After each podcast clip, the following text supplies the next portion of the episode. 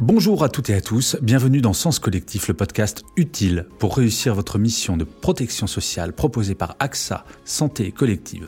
Je suis Gaël Châtelain-Berry, l'animateur de ce podcast. Entre peur, déni et inconfort, la prévoyance est un sujet tabou. Pourtant, s'il n'est pas facile de parler de risques graves de la vie comme un décès ou une invalidité, se prémunir et mettre à l'abri ses proches n'en est pas moins indispensable. Dans ce nouvel épisode, Sophie Mandelbaum, experte dialogue social chez AXA Santé et Collective, nous explique l'importance de briser les barrières. Il faut oser placer la prévoyance au cœur des discussions et valoriser les négociations, et elle nous partage ses conseils pour y arriver.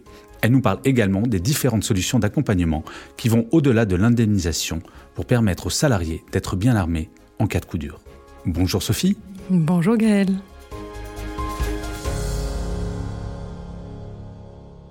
Pour commencer, pouvez-vous en quelques mots nous expliquer en quoi consiste la prévoyance et ce qu'elle permet de couvrir? Alors la prévoyance, souvent les salariés ne la connaissent pas jusqu'au jour où ils découvrent euh, ce que cela permet de couvrir parce qu'il y a un de leurs collègues ou même eux-mêmes qui sont directement touchés. Bien sûr. Alors on parle souvent de prévoyance lourde parce qu'il s'agit de, décès, d'arrêt de travail long, euh, d'invalidité. On parle de risques lourds par rapport à la complémentaire santé qui concerne le remboursement des frais de soins, de l'optique, du dentaire, donc des sujets plus légers. Donc l'enjeu est vraiment euh, immense, il est vraiment très important, puisqu'il s'agit de mettre en place un revenu lorsque le salarié ne travaille plus, que ce soit provisoirement ou définitivement, mhm. et également d'aider sa famille en cas de décès. C'est la partie la plus mal connue et la mal aimée de la protection sociale et celle dont on aimerait se passer euh, parce que ça n'arrive qu'aux autres. Bien sûr. Alors aujourd'hui, on a à peu près 86% des entreprises qui proposent une couverture prévoyance à leurs salariés mais avec aussi de grandes diversités selon les entreprises. Alors j'imagine que plus les risques sont graves, et plus il est important d'en parler et de s'en préoccuper. Oui, puisque la prévoyance, en fait, c'est ce grâce à quoi, lorsqu'un salarié tombe gravement malade, est en arrêt maladie longue durée, une partie de sa rémunération lui sera versée. Donc, en cas d'arrêt de travail, par exemple, eh la sécurité sociale, elle versera une indemnité, mais seulement à partir de trois jours de carence, à hauteur de la moitié du revenu et plafonné à 46 euros maximum par jour.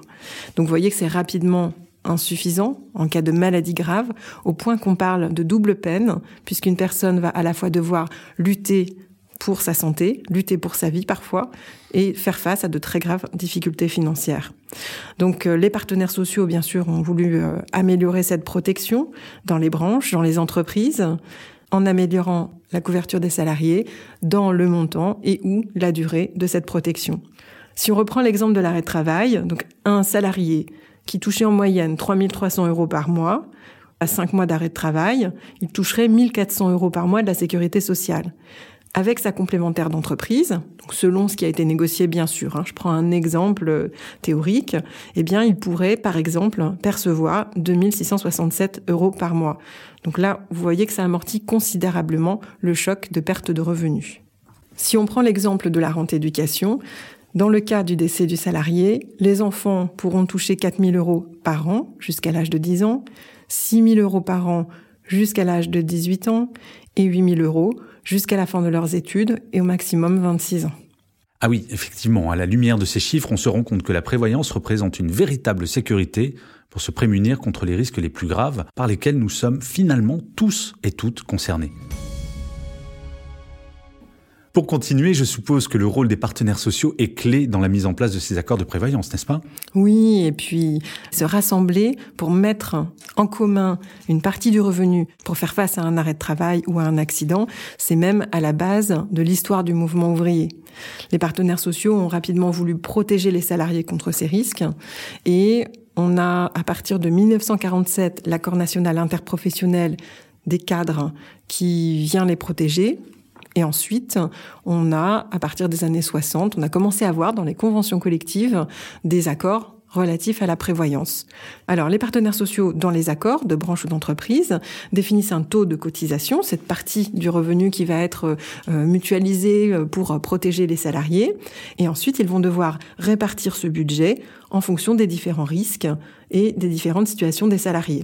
On reprend notre accord national interprofessionnel des cadres et là on voit que les employeurs doivent cotiser à au moins 1,50% du plafond de la sécurité sociale, donc aujourd'hui 49 euros, dont la moitié au moins doit être affectée à de la couverture d'essai.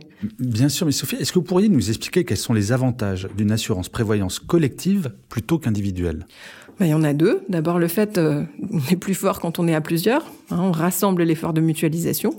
Et euh, le deuxième avantage, c'est l'apport de l'employeur, donc sa part de cotisation, qui bénéficie d'incitations fiscales et sociales.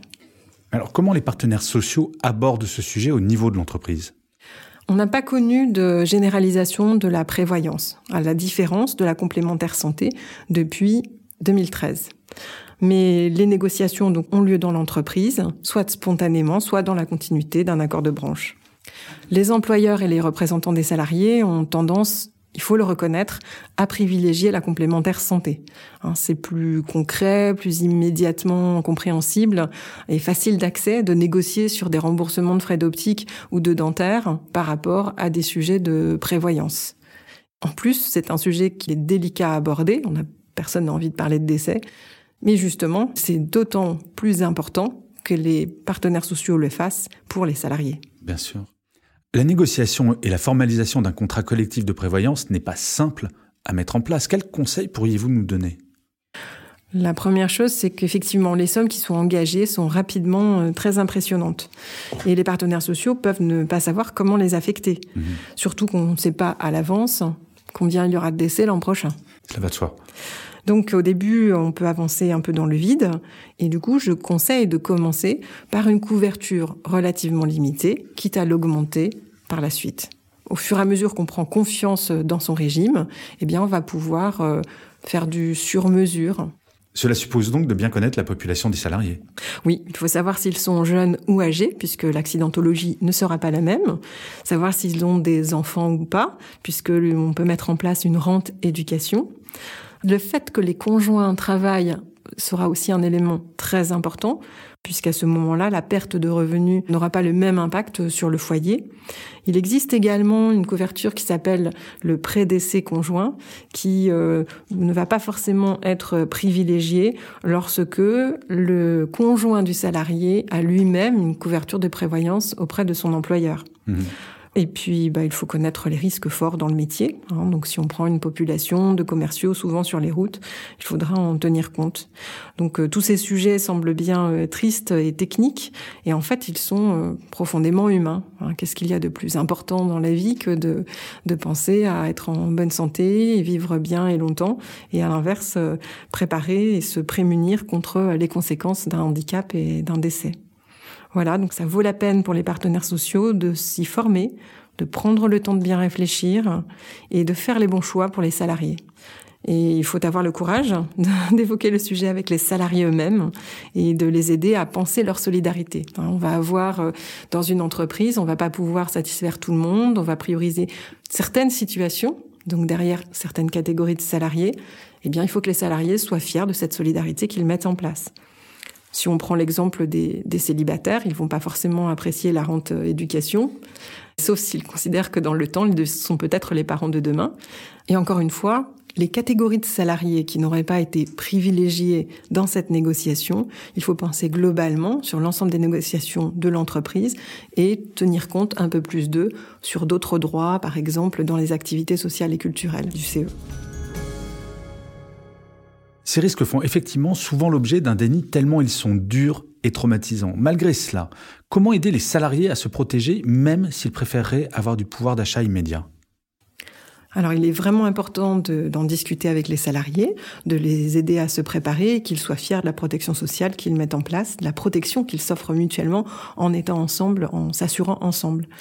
La prévoyance, c'est quelque chose qui a évolué. On essaye aujourd'hui de ne pas se contenter d'indemniser, mais d'accompagner les salariés. Donc, si on prend l'exemple de l'arrêt de travail, un salarié qui est en arrêt de travail depuis longtemps, il va avoir du mal à, parfois, à imaginer revenir au travail.